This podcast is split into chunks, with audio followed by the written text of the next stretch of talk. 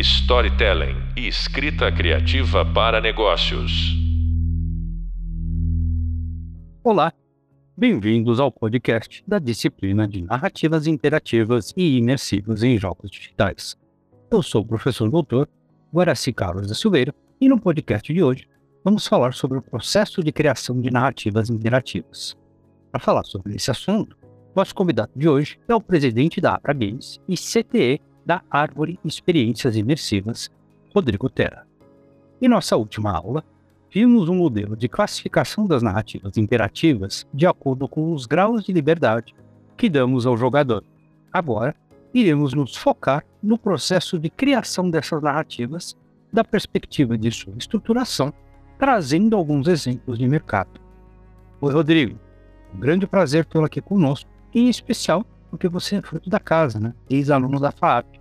Pode fazer uma breve apresentação sua, falando um pouco sobre sua formação e atuação profissional? Olá, é, obrigado pelo convite de participar aqui do, do podcast. É, eu sou cria da casa, né? Sou cria da FAP. Eu fiz é, comunicação social com ênfase em rádio e televisão, né? Eu virei radialista. E hum, muito curiosa minha minha trajetória para chegar trabalhando com, com jogos agora, é, porque eu sempre eu trabalhei né, é, na, em televisão, né? Desde que eu me formei como, como radialista, eu sempre trabalhei em emissoras, depois migrei para produção independente, fiquei por lá por mais 10 anos. E aí também, um, trabalhando com, com comunicação, me deu a, a possibilidade também de empreender pela primeira vez, né? Então, há mais de 10 anos, é, bem mais de 10 anos, foi quando eu abri minha primeira empresa também, foi uma produtora que estava é, querendo focar, fazer um, um, uma tentar trazer uma inovação para dentro dos vídeos corporativos de eventos, né? Então a gente estava com uma proposta diferente para a época é, de trabalhar com multiplataforma, né? Então trazer esse conhecimento do transmídia de multiplataforma para dentro de, enfim, de um segmento que é, a gente via que faltava inovação, né?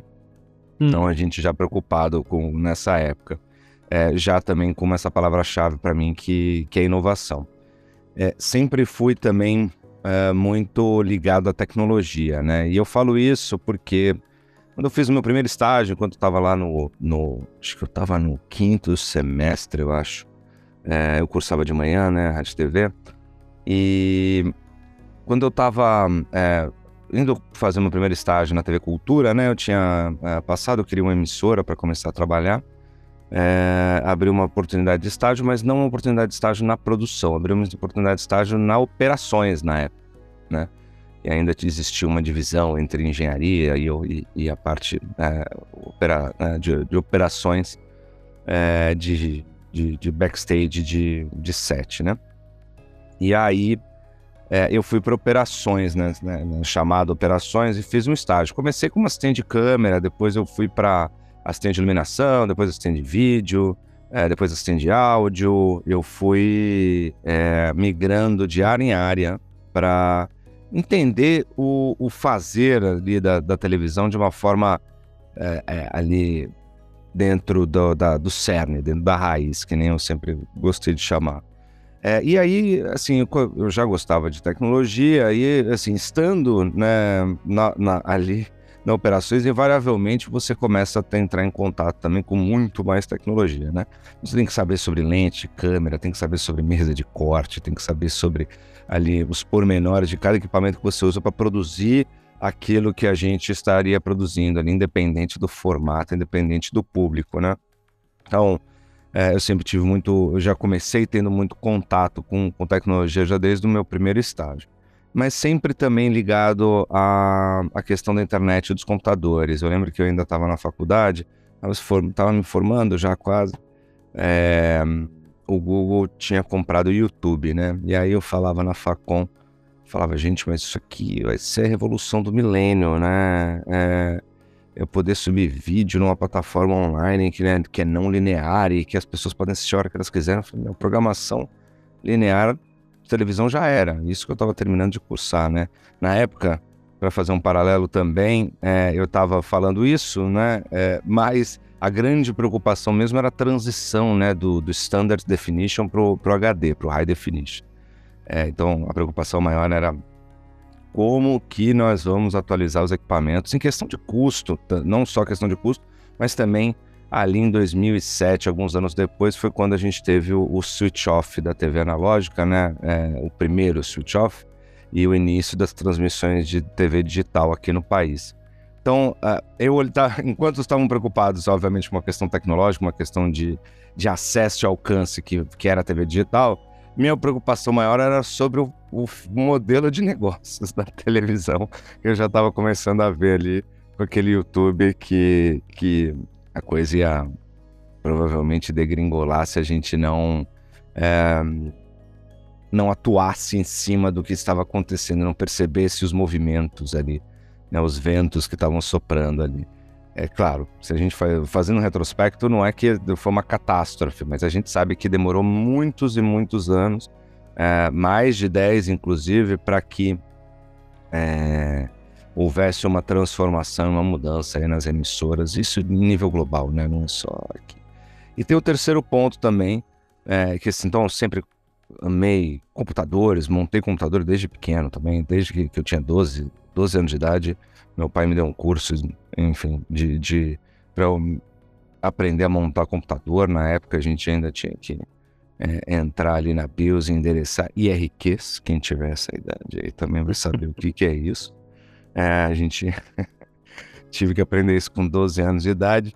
É, hoje em dia é só espetar umas coisinhas numa placa e, e tá pronto o seu computador. Na época dava um pouquinho mais de trabalho. Isso também que eu não, nunca fui de, de TI, né? Eu sou comunicólogo mas sempre tive um interesse muito grande também pela área de TI.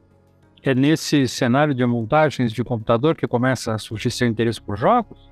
Pois é, na verdade é, são, é o cruzamento das três, é, das três situações, né? Então, buscar inovar, né? Essa inquietude em relação a, ao que estava acontecendo com a tecnologia apontando para uma mudança ali produtiva, né? Do, da forma do fazer televisão Uh, esse interesse muito também por, por questão da, pela comunicação em si, mas pelo conteúdo também é, transmediático, né? Então eu, eu, desde 2006, né, quando o Henry Jenkins soltou o primeiro livro, né, o, é, sobre transmídia, é, eu estava fazendo um curso de cinema. Cultura da convergência?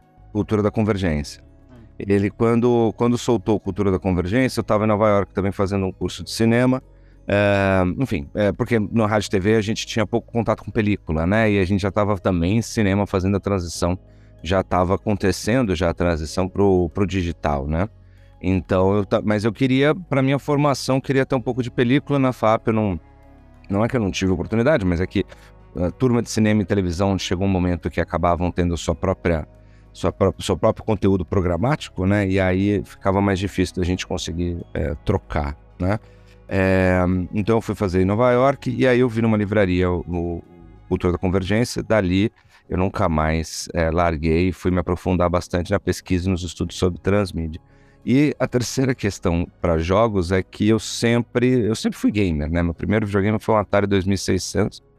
É, lá atrás, um clone, né? Assim, um, um verdadeiro brasileiro, né? Que acabou é, jogando através né? de, de clones. Na verdade, não era nem do gradiente, era de, é. enfim, uma fabricação qualquer hum. aí. É, não, hoje, hoje, assim, eu tenho, eu tenho, do, eu, eu, doei o Atari 2600 faz tanto tempo, eu me arrependo até hoje, né? né? Depois que você, é, depois que você, depois que você cresce, que você vê a burrada que você fez doando o videogame porque você comprou um mais novo ou ganhou um mais novo, né? É, hoje eu me arrependo horrores. Então eu não lembro exatamente, mas eu lembro que era um clone, não era, não era da Gradiente. É, era um outro clone é, X, assim. Na época, né? É, eu acho que é uma das, maravilhosas, das questões maravilhosas com videogames aqui na América Latina e, enfim, na perspectiva nossa de Brasil é que é, o clone faz parte da história, né? É. Assim como alguns outros países também que, como a Polônia, por exemplo, né, que, que também tem é, é, essa cultura do clone como sendo seu o início da cultura dos jogos. Ah. Mas eu sempre joguei. E aí, é, quando essas coisas convergem, né, em 2004, 2015, quando eu vou num evento é, de televisão da Tela Viva, é, eu encontro um amigo de faculdade, né, que é o Ricardo Justus, fez, é, ele fez cinema e eu fiz TV. E ele estava trabalhando em televisão, sempre trabalhou em TV também, é, e estava como diretor de inovação é, de uma emissora. E aí a gente se encontra, e eu já tinha, eu já estava trabalhando com realidade virtual, né, desde 2013. Quando eu coloquei o óculos pela primeira vez foi quando clicou Uh, isso lá em 2013, final de 2013, e aí eu comecei a trabalhar uh, vídeo 360, né? me interessei em trabalhar com vídeo 360, fui pego por uma mídia, né? eu estava todo transmediático ali, olhando para propriedade intelectual, e aí de repente a realidade virtual me fisgou de uma forma que não teve jeito. E aí eu, eu comecei a ver o potencial que os jogos poderiam ter para essa para essa para esse novo meio, né? Eu já estava enxergando uh, a realidade virtual como um meio, não como uma tecnologia pura e simplesmente, né? Já estava enxergando ele como meio de comunicação, como meio possível de computação, né? Hoje não tenho a menor dúvida que sim, mas é, na época né, ainda ainda estava ressurgindo das, da, do, do, passado, né? O realidade virtual. E aí quando eu comecei a, a clicar, eu falei, olha, acho que aqui eu consigo é, dar vazão aí para minha para o meu lado gamer junto com o meu lado contador de histórias, né? E o meu lado empreendedor. E nesse evento, eu já comecei a fazer isso em 2014. Nesse evento, em 2015, encontrei o Ricardo e ele também já estava trabalhando com realidade virtual e a gente falou, acho que acho que deve ter algum negócio aqui que a gente pode explorar. E aí assim a gente começa. E ele também nunca tinha trabalhado com games, né? É, eu também nunca tinha trabalhado com games é, de maneira é, rotineira, né? Mas sempre quis trabalhar. E a gente se junta e cria a árvore, né? Que aí é o nosso estúdio de games em que a gente é, hoje 200% é, que a gente faz são jogos e experiências imersivas. É, tenho saudades da minha época de, de set. Tenho, eu gostava muito de programar ao vivo. Mas eu, eu digo que hoje, trabalhando com games, eu tô, assim, mais do que, do que realizado. Vamos falar um pouquinho da Árvore, então. Você é o CT e cofundador da Árvore, né? Pode falar um pouquinho sobre a Árvore. A Árvore é um estúdio de jogos e experiências imersivas, né? Fundado aí é, a, a, em 2017, né? A data desse, dessa iluminação que a gente teve em 2000 foi 2015, mas a data de fundação do estúdio é 2017. A gente tem mais um cofundador, né, que é o Eduardo Monmor, que se juntou a gente em 2016, antes da gente é, é, é, levantar a, a própria é, a árvore, né? É, então nós três fomos os, os criadores e os quem definiu que a árvore seria um, um estúdio, né? É muito curioso porque a gente a árvore a gente já sabia, eu já tinha empreendido, o Ricardo já tinha empreendido, e a gente estava muito é, vida de empreendedor brasileiro, né? Assim, principalmente produtora, né? Que assim, você abre a produtora, é, às vezes você abre porque tem uma oportunidade. No meu caso, né? A gente abriu porque tinha uma boa oportunidade de alguns trabalhos a serem feitos que ninguém ia fazer é, do jeito que eu achava que tinha que fazer. Então eu falei, já que ninguém vai fazer do jeito que eu acho que eu tenho que fazer, então eu mesmo vou fazer.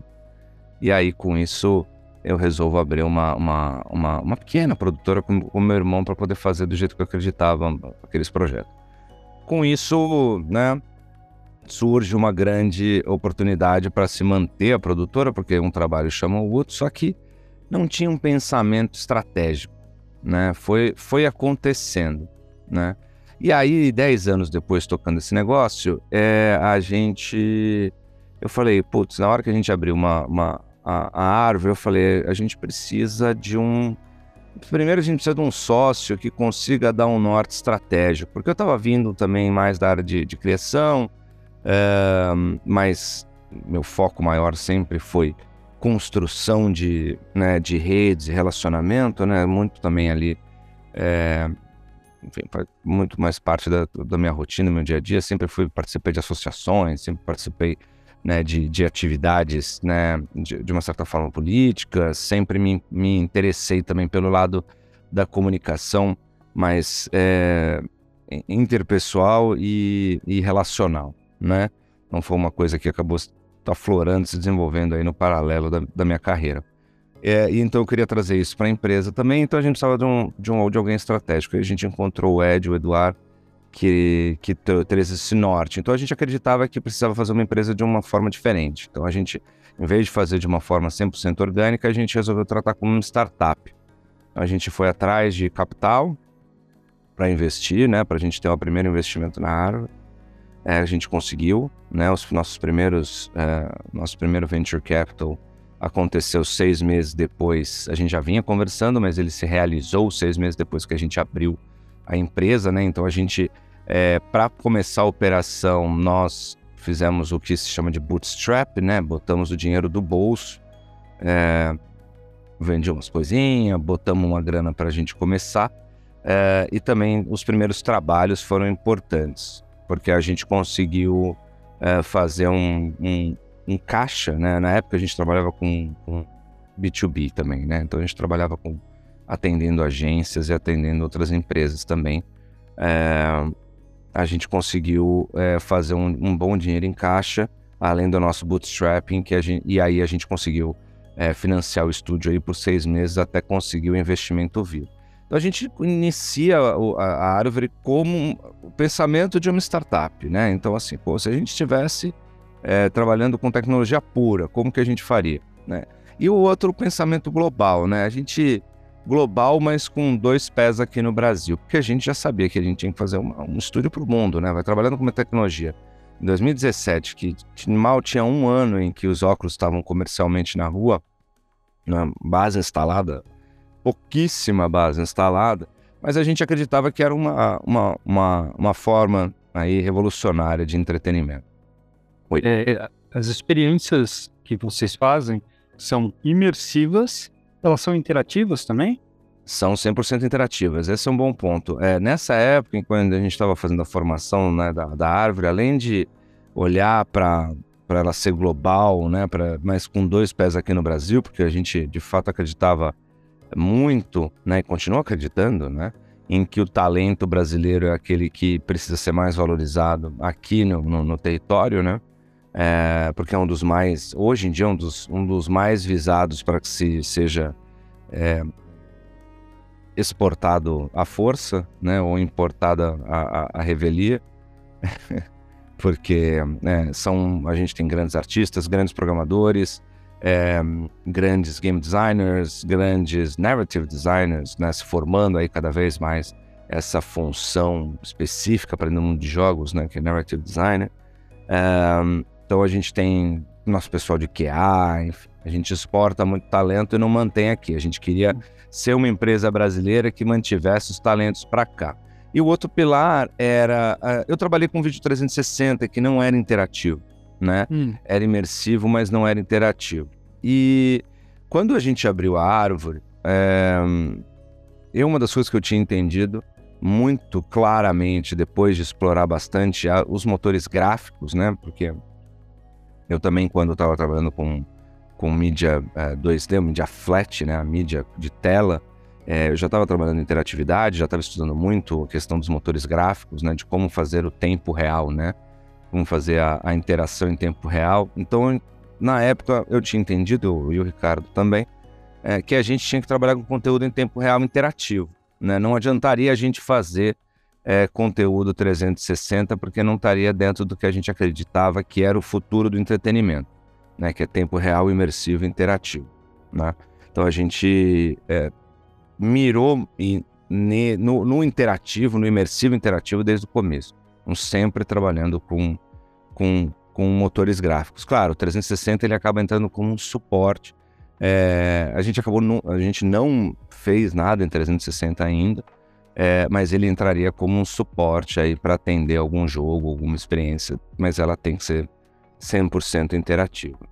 E dentro dessa sua proposta dos três pilares, e de inclusive de olhar para fora, você está retornando de um grande evento, né? E me parece que a Arpoli apresentou um material ali que foi destaque.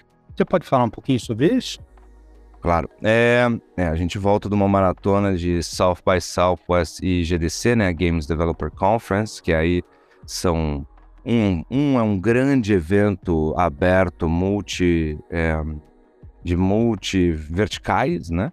É, em que o South by Southwest você tem criatividade, tecnologia, uh, cinema e, e, adjacências, né? E, e, correlações entre essas áreas, né? Ou convergências, melhor dizendo. É, já foi meu sexto South by, mas foi bem curioso porque a gente estava é, foi pela primeira vez que eu fui como exibidor, né? Então eu tava, a gente foi selecionado pelo Festival de Cinema de South by, que dentro do Festival de Cinema tem uma divisão de conteúdo imersivo é, interativo ou não, né? Então é conteúdo imersivo chamado XR Experience. Então a gente estava com o nosso jogo Yuki, mas a gente estava apresentando um modo de jogo novo em realidade mista. Né? Então a gente estava lá com uma novidade é, em realidade mista, é, em que a gente trabalhou desde o. A gente trabalhou do zero a, a mecânica do, do, do jogo Yuki, né, principal, que foi o nosso lançamento em 2021. É, e a gente estava apresentando no South by Southwest. E na sequência, é, a gente foi para São Francisco, South by Southwest em Austin, no Texas.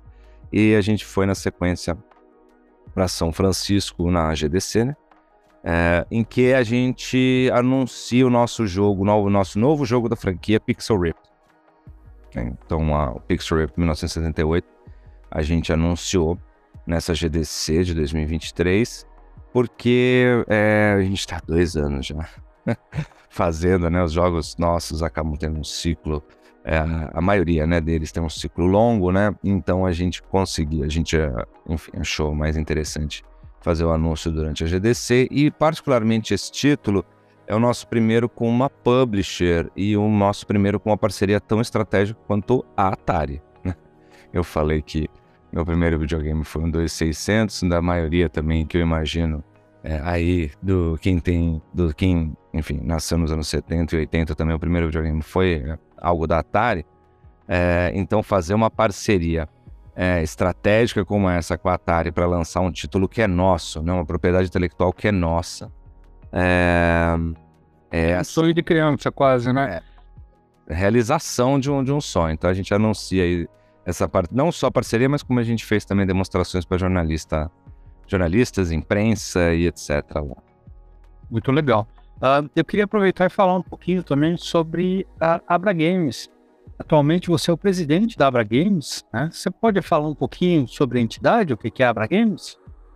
A Abra Games, ela é a Associação Brasileira de Desenvolvedores de Jogos Digitais do Brasil. Né? Então, ela congrega, é, são associados à Abra Games todo e qualquer estúdio é, que trabalhe com jogos eletrônicos aqui no país, né? É, desde, enfim, hiper casual até os grandes títulos de, de console, PC e etc. Que agora não dá nem mais para a gente fazer categoria por, por plataforma, né? Porque você tem grandes títulos mobile também. É... Passeio, né? Entre as plataformas. Exato. Então agora não tem mais essa história do grande AAA de, de console, né? Isso já foi hegemônico por muito tempo no mercado. Hoje já não dá mais para a gente falar assim. A Abra Games, ela é, congrega é, é, os estúdios que estão fazendo aí é, e acontecendo no mercado tanto nacional quanto internacional é, aqui e fora do país. A gente, a própria Bra Games, ela tem as atividades de rotina, né? ou seja, os encontros entre associados, discussões, a gente tem canais de comunicação em que os empresários dos estúdios ou, ou aqueles que eles de, designam para representar, né? É, participam também das discussões e a gente tem, os, a gente tem junto com a Apex Brasil, o programa Brasil Games, né, que é o, o grande programa aí de fomento à exportação de jogos que completa aí seus 10 anos é, daqui a pouco.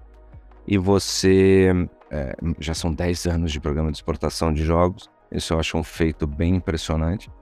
E a gente é, fomenta né, o que o, uma jornada internacional é, daquele, desses nossos associados. Né? E isso faz com que é, não só associados, né, qualquer empresa pode se associar ao programa, é, não precisa ser associado da Abra Games diretamente, mas é claro que se você está participando do dia a dia da, da, da associação, você tem muito mais. É, muito mais traquejo, habilidades, por conta da, da, das discussões que você vai fazendo é, dentro, do, dentro do ecossistema. Né? Então você vai se desenvolvendo melhor é, estando associado, mas você não precisa ser associado da Abra Games. É, e esse programa é um programa importantíssimo para o país, porque esse programa é o que fez com que grandes estúdios, é, ou a maioria dos grandes estúdios que a gente tem hoje, que estão fazendo grandes movimentos aí, que a gente acompanha é, é, na mídia, quando foram, foi um instrumento que deu é, a, a, possibilidade desses estudos crescerem, né? de se desenvolverem, de crescerem, de conseguirem seu público é, global, de conseguirem seus primeiros acordos internacionais, de conseguirem se estruturar como uma empresa né, de, em nível é, internacional. Né? Então, quando eu falo empresa, sim, porque você tem um aprendizado muito grande né, dentro da própria estrutura da empresa, como é que você lida com grandes é, orçamentos, grandes publishers, grandes players de mercado, né? E você ainda, sei lá, pequeno, você tem um estúdio de 3, 5, 10 pessoas, né? Como é que você cresce, né? E, o, e uma das grandes pontos muito importantes do programa também é que a gente entende que aquele pequeno estúdio também já começa a ter uma carreira internacional muito cedo, que o mercado de games, diferente de outros mercados de economia criativa, ele é um mercado internacionalizado é, por si. Né? Então, você já, quando faz um jogo, já tem a possibilidade de distribuir ele globalmente. Então, você mesmo que seja sozinho, um desenvolvedor é, sozinho, uma desenvolvedora sozinha, então você já começa a colocar o seu jogo para o mundo, né? Você consegue dar visibilidade para ele de alguma forma. É claro que sozinho você vai enfrentar uma série de dificuldades é, do que exatamente tendo uma empresa ou trabalhando para uma empresa. Então, o Brasil Games, ele faz essa, ele cria essa jornada e essa, essa jornada internacional e cria é, também é, possibilidades de você se capacitar, se formar e capacitar também como, como empresário, como gestor do setor. Então, a Abra Games ela tem esse foco dentro do ecossistema de desenvolvimento de jogos, né? E a gente está é, indo aí também para 11 anos já de de retomada de, de, de Abra Games? Dentro desse paradigma de ecossistema, uma das coisas que eu queria perguntar, você acabou de falar, né? A gente acabou de lançar um jogo em realidade mista. Vocês usavam algum tipo de, de, de holografia? Como é que funcionava essa mecânica do realidade mista? Por que, que eu estou perguntando isso? Né? Porque, embora eu seja um dos que também é, se interessa muito e vê muito potencial na realidade aumentada e na realidade virtual, uma das grandes críticas que se fazia é da necessidade do hardware. Né? Me parecia que a colocação assim, o grande impedimento para que essa realidade pudesse dar voos mais altos é a necessidade de você ter ali óculos e dispositivos. Me parece que um pouquinho da ideia da realidade mista é a gente contornar esse impeditivo. Uhum. Queria entender como é que você vê isso. É interessante. É, Claro que a gente está falando de um meio em que tem aí, está indo para os seus sete, oito anos, né? Agora. É, dessa retomada aí, ou dessa da, tal da realidade é, estendida comercial, né? Estendida, realidade estendida ao guarda-chuva que congrega aí é, realidade virtual, realidade mista, é, realidade mista, realidade aumentada, é, virtualidade aumentada, enfim, todas as todas as realidades aí é, que a gente possa é, entender como parte de um espectro, né? Então, esse espectro é chamado realidade estendida. É, a realidade mista é bem interessante. Nessas últimas, né, principalmente observando agora nesse último evento, é, a gente sabe, né? A gente tá, tá aí, a árvore tem, tá indo para o seu sexto ano, né? É, a gente já fez muito evento, muita demonstração para e muito teste do usuário. Né? Então a gente sempre gostou de estar muito próximo de quem consome as nossas coisas, seja fora do Brasil, seja também testando aqui no país, né? E a gente, é, realmente, existe uma fricção ainda, né? Em relação à realidade virtual, por conta, né, principalmente quando você usa a primeira vez, né? Você tem uma, é, o tal do, do spatial awareness, né? Você está é, é, sabendo, né, aonde você, você está, por onde você está se movimentando, o que você está fazendo no espaço, né? Esse seu sensoriamento, né, em que você acaba perdendo, entre aspas, porque você colocou um, um óculos de realidade virtual e um fone, talvez, é, nos ouvidos, é, você acha que você está é, perdendo né, seus sensores ali, vamos chamar os olhos e os ouvidos sensor. E então você está perdendo seu sensoriamento natural e está dependendo de um intermediário, né? Está tá dependendo de uma, de uma máquina intermediária ali para poder sensoriar no, no mundo. Isso causa uma fricção, né? Algumas pessoas têm enjoo, né? Tem a, famosa motion sickness, né? É, o enjoo por movimento, ou tem labirintite, é, ou outras, de fato, doenças que podem, né? Assim, você está grávida também, aumenta suas chances de sentir enjoo. É, então, a tecnologia evoluiu muito, né? Antes era praticamente uma, uma peça de laboratório só, porque o, a taxa de quadros, por exemplo, que é uma coisa que em, em televisão, em cinema, a gente é, é, ela influencia na percepção do conteúdo, mas a gente consegue assistir um conteúdo a 24 quadros, consegue. É, se a gente coloca um conteúdo a 24 quadros em realidade virtual, a pessoa vai morrer de, de, de vomitar, porque você passa mal é, até dizer chega. Existe uma relação muito direta entre taxa de quadros e conforto, é, é, conforto físico, nem psico, conforto físico. É, existe uma, uma, uma, relação direta que a gente foi descobrindo ao longo do caminho. Né? A gente não sabia é, que essa relação existia lá em 2013. É, mas depois a gente já se intuía, mas depois ela, as pesquisas evoluíram muito rapidamente depois de lá para cá. Mas ainda assim, é um, é um, a realidade virtual ela exige do seu corpo, exige da psique, exige do seu físico um pouco mais para você se adaptar. A realidade mista já e observando agora, fresquinho, observando dos, dos, eventos vindo de agora, porque foi nosso primeiro projeto em realidade mista, de fato, né? É, é muito interessante porque você está ancorado, você cria as âncoras de realidade, né? Então você tá é como se você tivesse ancorado mesmo né, a sua, a, o seu corpo, né, é, ele se sente, não só que ele se sente presente, porque uma boa experiência de realidade virtual também te faz presente na, na experiência que você está tá colocando a pessoa. Mas em realidade mista, por você estar tá no meio do caminho entre uma coisa e outra, entre uma simulação e uma, e uma realidade aumentada, uma simulação total e uma realidade aumentada, é, como ele te ancora na realidade, seu corpo, seu corpo não sente. 100%, e olha que devem ter, a gente deve ter é, experimentado, né, o pessoal jogou Yuki, acho que umas 400 pessoas que devem ter jogado, que devem ter jogado. Umas 400 pessoas. Ninguém relatou enjoo. Na verdade, algumas pessoas, é, é, existiu um, um, boca a boca ali durante o evento, no segundo dia, é, no terceiro dia, em que, na verdade, o pessoal ia no Yuki é, é, para jogar para dar uma acalmada no, na mente no corpo das outras experiências de realidade virtual. E já saiu um pouco enjoado, porque estavam fazendo. Eles iam né, falar assim: olha, mas tem um jogo muito legal ali, que é uma demo muito legal, Yuki, mas joga porque eu uso óculos diferente que, que te dá um. que ajuda a baixar o enjoo. É, então foi bem interessante, assim, ouvir. Enfim, não temos validação nenhuma disso é, científica, mas assim, no boca a boca o pessoal falava que para ir lá no stand também para dar uma acalmada do resto. É uma calma, essa acalmada realmente, quando você usa as âncoras de realidade, quer dizer, você vê, enxerga parte da, da realidade física, né, que é essa que a gente vive, a nossa realidade da matéria, que a gente enxerga com, com os nossos olhos e ouve, né, com, com os ouvidos e sente com a nossa pele. Quando a gente transporta essa realidade de uma forma aumentada para o óculos, né, é, através da intermediação de câmeras e de sensores né, é, 3D, 3D no sentido de estarem é, escaneando o ambiente né, e transformando a informação tridimensional para óculos do, das, do, do, do, ambiente em si, é, você tem, uma, você tem um, um nível de conforto superior.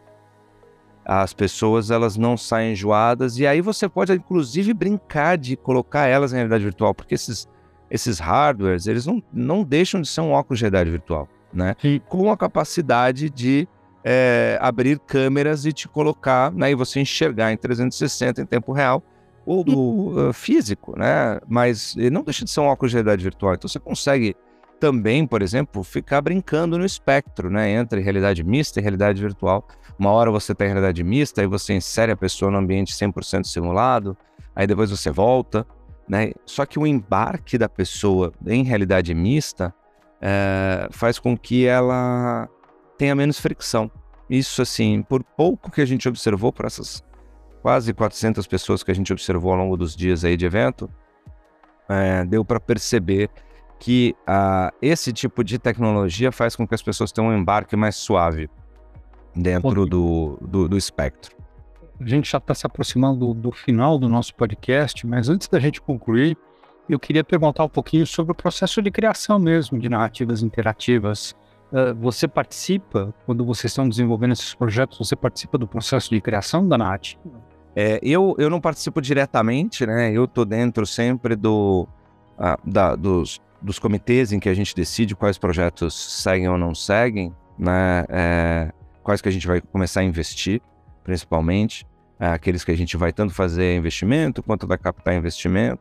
Então, eu tô dentro sempre da gênese, né, do, dos projetos.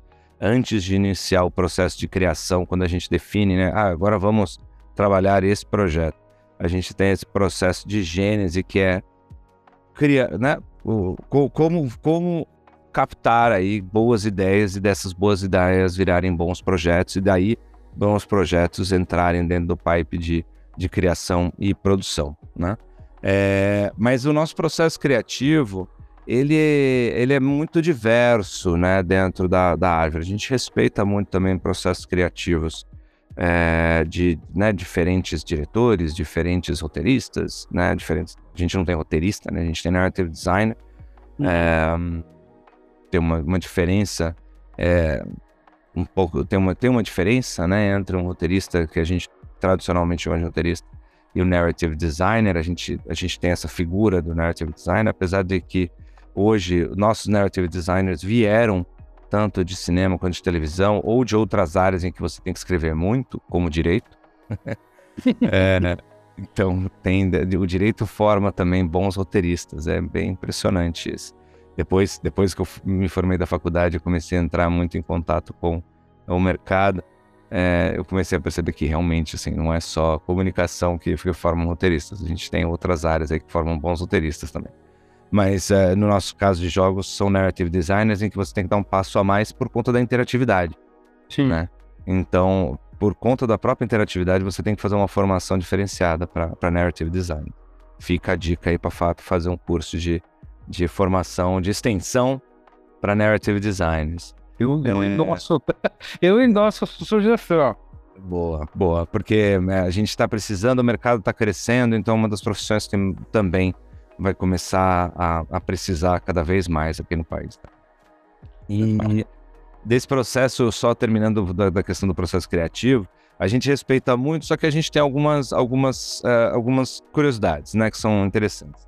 A gente tenta usar o máximo de realidade virtual e agora também um pouco mais de realidade mista no próprio processo criativo, ou seja, os nossos game designers, artistas, programadores, eles entram em VR para pensar, né? Ou em RV, né? Em realidade virtual, é, eles entram em, em RV para pensarem, não só para executarem ou para programarem, etc., mas também para pensar. A gente usa plataformas colaborativas em realidade virtual, em que a gente começa a desenhar é, as ideias nessas plataformas colaborativas em realidade virtual porque tem coisas que são muito únicas para o meio, né? Então, a questão da escala é uma delas, né? Quando eu estou fazendo um jogo para realidade virtual, eu não estou fazendo um jogo usando uma escala de representação, né? Eu estou fazendo um para um, né? Eu tenho que fazer um objeto, tenho que fazer esse objeto do tamanho que seria um objeto no mundo físico. Ou, se eu quero fazer uma estátua gigante de 10 metros, a estátua gigante tem que ter 10 metros, então eu tenho que fazer ela de 10 metros para cima de mim. Então, estar em realidade virtual de forma colaborativa é importante. E é, também muito. É, é, isso, isso é uma, um dos aspectos do nosso processo de criação.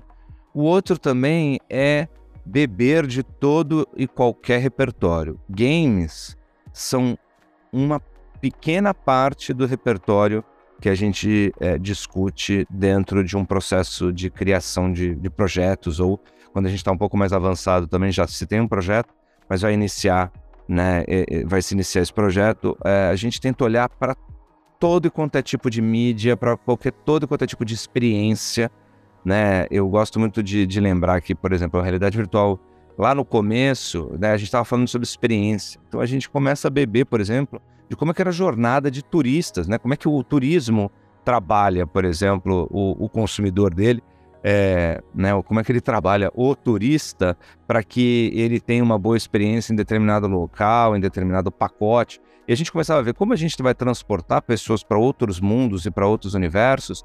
Tem um pouco de conhecimento de como você preparar é, tem, tem, até um pouco análogo alguns processos aí de, é, de turismo, por exemplo. Então você tem que olhar para diversas outras áreas para você conseguir sair realmente fora da casinha e, e trabalhar com inovação, que é, enfim, a Árvore, é, mais do que um estúdio de games, é, é uma empresa que trabalha com inovação, usa inovação no seu, no seu dia a dia e está sempre buscando é, se reinventar e, e, inovar ao longo do caminho também. Então, é, as ferramentas é, mais inovadoras de, de, se trabalhar, a, a, mistura de processo de criação do analógico, o pessoal trabalha com é, teatro, né, também faz a parte de role-playing, faz é, um analógico, constrói cenário de caixa de papelão, desenha no chão.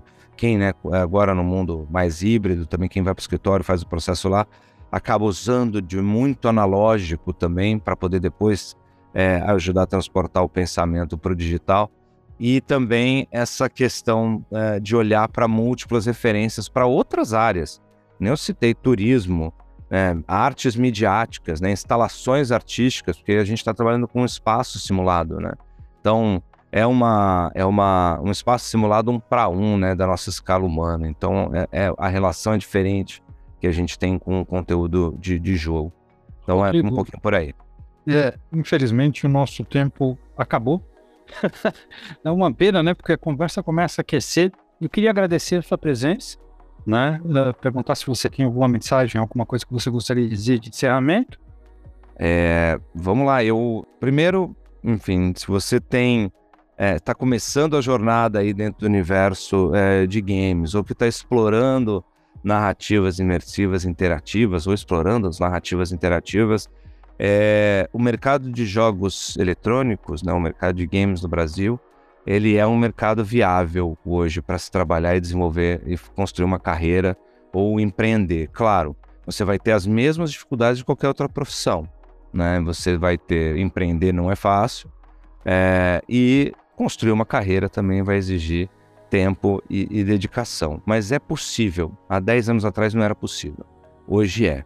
Então, se você está olhando né, para desenvolver uma carreira nessa, nessa área, é, eu digo com todos os números, letras e, e dados aqui, é, pode seguir porque aqui no Brasil já é possível, já dá para desenvolver e a gente sempre está querendo talentos incríveis é, para trabalhar conosco ou para desenvolver sua própria empresa e botar mais conteúdo de games aí é, brasileiros ao redor do mundo. Muito bem.